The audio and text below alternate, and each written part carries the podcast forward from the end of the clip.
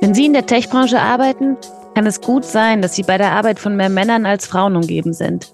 Es gibt Studien, die zeigen, dass sich das bereits in der Schule abzeichnet, wenn Jungs von ihren Informatiklehrerinnen stärker gefördert werden als Mädchen. Und dann später im Studium und bis in den Arbeitsalltag hinein finden sich Frauen häufig in rein männlichen Network-Veranstaltungen, unflexiblen Arbeitsumgebungen und weit verbreiteten Gehaltsunterschieden wieder.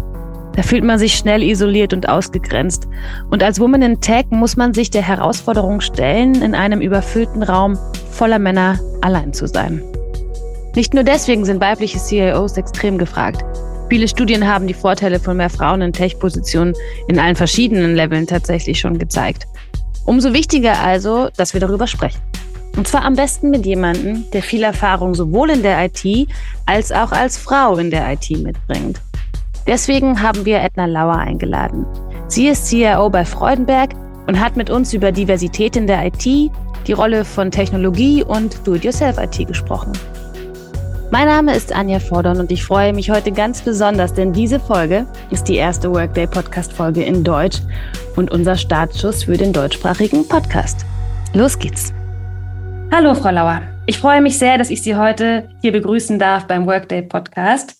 Ich würde unser Gespräch ganz gerne damit beginnen, dass Sie sich ein bisschen vorstellen, uns etwas von sich erzählen, was Ihr Werdegang bisher so war, das Typische. Ja, erstmal vielen Dank für die Einladung. Ich freue mich sehr. Ich bin 40 Jahre alt und bin CIO von der Freudenberg Filtration Technologies. Die Freudenberg Filtration Technologies ist ein äh, globales Unternehmen. Wir produzieren Luft- und Flüssigkeitsfilter mit beinahe 4000 Mitarbeitern weltweit auf allen Kontinenten dieser Welt. Und ähm, bevor ich äh, CIO der Freudenberg Filtration wurde, war ich äh, 15 Jahre lang im IT-Consulting in verschiedenen Positionen tätig. Und wenn ich mal nicht am Arbeiten bin, dann bin ich auch sehr gerne im Freien unterwegs mit meinem Hund Charlie. Ach, das finde ich wunderbar. Das mache ich auch mit meiner Hündin Mia tatsächlich sehr, sehr gerne. Ähm, IT und Tech im Allgemeinen, und darüber werden wir ja später auch nochmal ausführlicher sprechen, ist jetzt auf den ersten Blick nicht unbedingt auf, der, auf den obersten Plätzen der Wunschliste von, von jungen Frauen, wenn es darum geht, äh, wie sie ihre Karriere gestalten. Zumindest ist das so die Wahrnehmung. Was waren denn für Sie die Gründe, eine Karriere in der IT zu starten? Ich habe tatsächlich m, einige Praktika durchlaufen ähm, und mich hat es schon immer fasziniert, wie Unternehmen funktionieren, wie die Prozesse ablaufen, wie so ein Kundenauftrag durch die komplette Firma bearbeitet wird. Und ich habe schon immer gern mit Menschen gearbeitet. Ich muss aber auch zugeben, dass mich in diesen Praktika schlechte Prozesse immer genervt haben. Und ich bin ein fauler Mensch. Und auf der anderen Seite motiviert mich das aber tatsächlich, die Prozesse dann besser zu machen. Und dann habe ich überlegt, wie kann ich denn dazu beitragen, dass äh, Unternehmen erfolgreicher werden, dass Geschäftsprozesse besser werden, dass, dass Kunden einfach auch zufriedener werden. Und ähm, habe mich dann für ein Studium von Wirtschaftsinformatik ähm, entschieden. Und das war für mich die perfekte Entscheidung, weil ich auf der einen Seite eben mit Menschen arbeite, Businessnähe habe und IT mittlerweile auch gutes Mittel zum Zweck ist, um da besser zu werden für Unternehmen. Wow, das finde ich sehr spannend. Wer faul ist, braucht gut funktionierende Prozesse, damit alles schnell und besser wird. Das finde ich richtig, richtig gut. Haben Sie da vielleicht ein Beispiel für uns, wie Sie das jetzt ganz äh, momentan allgemein anwenden, dieses Prinzip? Ja, das fängt schon damit an, dass meine Abteilung keine klassische IT-Abteilung ist, sondern CPIM heißt.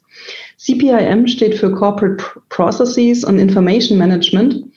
Und äh, wir kombinieren verschiedene Disziplinen, nämlich zum einen im Bereich Corporate Processes wenden wir Lean-Methoden an, um Prozesse effizienter und stringenter und auch klarer in den Verantwortlichkeiten zu gestalten.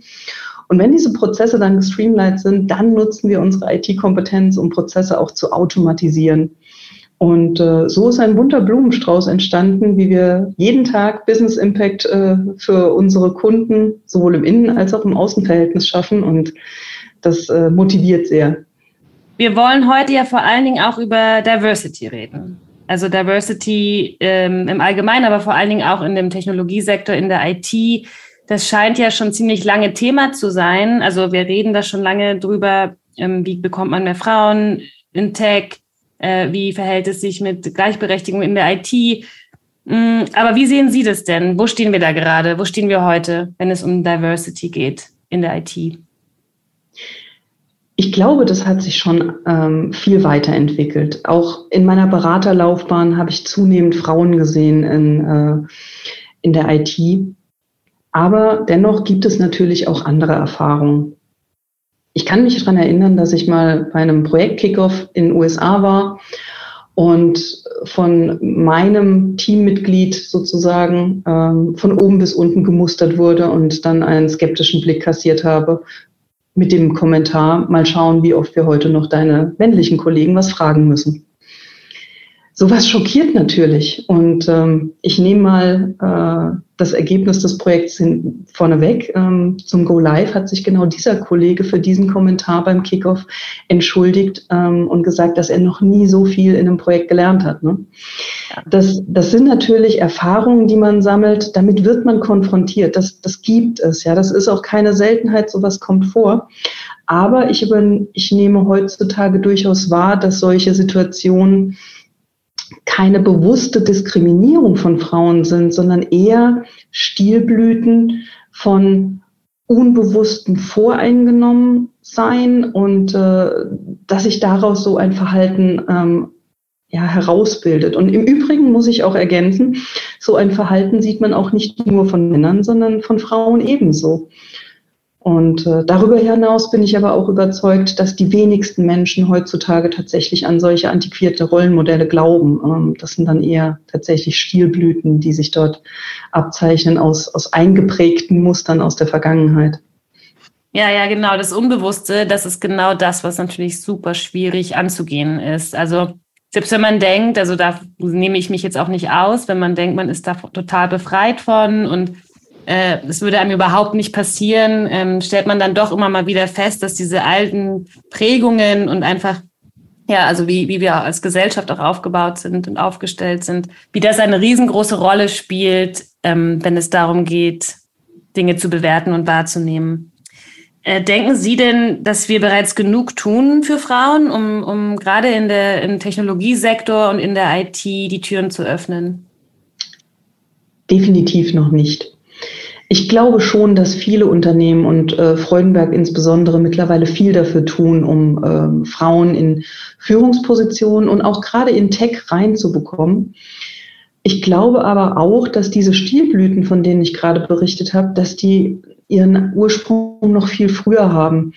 Ich glaube, das kommt tatsächlich auch noch aus, aus frühester Kindheit und aus der Erziehung, dass wir solche Verhaltens Weisen an den Tag legen, weil wir einfach geprägt wurden. Und ich glaube, da ist auch die Verantwortung von, von Unternehmen irgendwo an eine Grenze gekommen. Natürlich können Unternehmen viel dafür tun, um, um zu fördern, dass Frauen in solche Positionen kommen. Und ich bin auch davon überzeugt, dass wir das weiterhin tun sollten und auch gerne noch weiter intensivieren.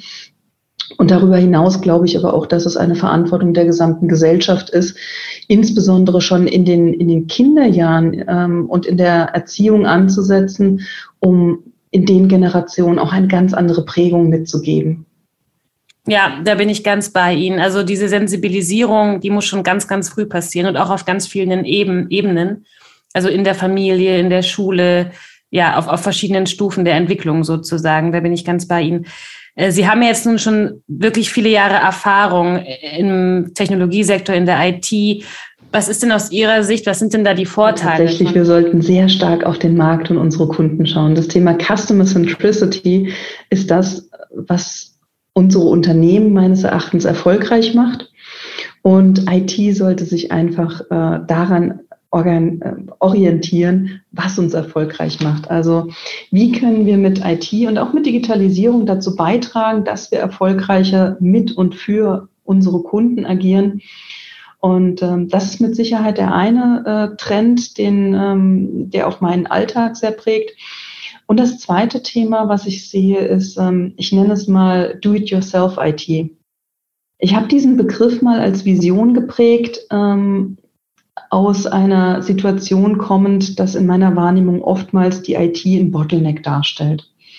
Und ähm, wir möchten für unser Unternehmen die IT zum Enabler machen und nicht zum Bottleneck. Und dafür muss ich natürlich Technologien auswählen, die meine Enduser in die Lage versetzt, IT so einfach wie möglich zu konsumieren. Und selbstverständlich sind wir da noch nicht in allen Belangen, aber es gibt manche Bereiche, die da Vorreiter sind. Ich mache gerne mal ein Beispiel. Der Analytics-Bereich ist äh, schon seit Jahren in diesem Paradigmenwechsel ähm, voll etabliert.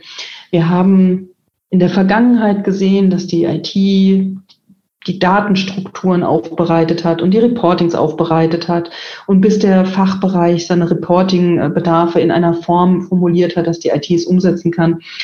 Das hat schon Zeit gedauert und äh, gerade in diesem Analytics-Umfeld sehen wir immer mehr auch Technologien und Produkte, in denen die IT Data Cubes und, und äh, ja, einfach generell Daten in einer Form zur Verfügung stellt, dass die Fachbereiche ihr Reporting und Dashboarding selbst oben draufsetzen können. Und das erzeugt natürlich wahnsinnig ähm, Geschwindigkeit, weil die Fachbereiche dadurch einfach ihre Ideen selbst umsetzen können. Und das ist jetzt ein Beispiel für meine Vision der Do-it-yourself-IT und ähm, wir verfolgen konsequent äh, bei der Technologieauswahl weiter, wie können wir das Bottleneck-IT konsequent vermeiden, indem wir unsere User dazu enablen, IT selbst zu konsumieren, aber auch im Rahmen von IT-Governance und Security, dass man nicht außer Acht lachen darf, auch selbst zu gestalten. Das finde ich ganz wunderbar. Also das wäre, das werde ich auf jeden Fall weiter verfolgen. Die IT auch als so eine Art, ich weiß nicht, ob ich da jetzt richtig bin, ja, in so einem modulatorischen Ansatz zu haben, wo man sagt, dass den Baustein, den kannst du jetzt nehmen und selber bearbeiten für deine Bedürfnisse, dass einfach die IT mich befähigt. Das ist etwas, was ich mir sehr, sehr wünschen würde. Okay, wir sind jetzt schon fast am Ende. Ich würde gerne abschließen mit der Frage, was würden Sie denn der 18-jährigen Edna raten? Ich habe hier einige Erfahrungen geteilt und auch so die ein oder andere Story aus dem Nähkästchen. Ähm, solche Erfahrungen können natürlich auch verunsichern. Und deswegen würde ich dem 18-jährigen Minimi beziehungsweise auch allen anderen jungen, talentierten Frauen da draußen gerne mitgeben. Es ist einfach wichtig, am Ball zu bleiben und seine Ziele konsequent zu verfolgen. Ganz offen, es gab eine Zeit, da habe ich jeden Morgen im Frühstücksfernsehen die Summary gesehen, wie die Fußballergebnisse vom Vorabend waren, um einfach auf der Arbeit mitsprechen zu können. Ganz ehrlich, wenn euch Fußball nicht interessiert, bleibt authentisch, bleibt ihr selbst. Wir haben in der, ähm, wir haben vorhin drüber gesprochen, dass äh, oftmals auch Erziehung ein ganz wesentliches Element ist, äh, warum sich Menschen heute so verhalten. Und oftmals ist es so, dass ähm, äh, Mädchen dazu erzogen werden, ähm, freundlich und, und höflich zu sein. Wenn ihr zielstrebig seid und wenn ihr hartnäckig seid, das ist nicht unhöflich. Und Tech ist auch nicht nur eine Männerdomäne. Bleibt dran, stay authentic, be yourself und habt Spaß dabei. Lasst In diesem Sinne, ja. bringen. Das finde ich großartig. Vielen, vielen Dank. In diesem Sinne hoffe ich, dass ganz viele junge Frauen uns zugehört haben und zuhören werden und als Inspiration mit auf den Weg nehmen, was Sie gerade uns nochmal gesagt haben. Ich bedanke mich recht herzlich für Ihre Zeit heute, Frau Lauer. Ich hoffe, dass wir uns bald widersprechen, vielleicht auch in einem anderen Format. Vielen herzlichen Dank. Es war sehr schön, Sie heute im Workday Podcast begrüßen zu dürfen. Vielen Dank. Sehr gerne wieder. Tschüss. Tschüss.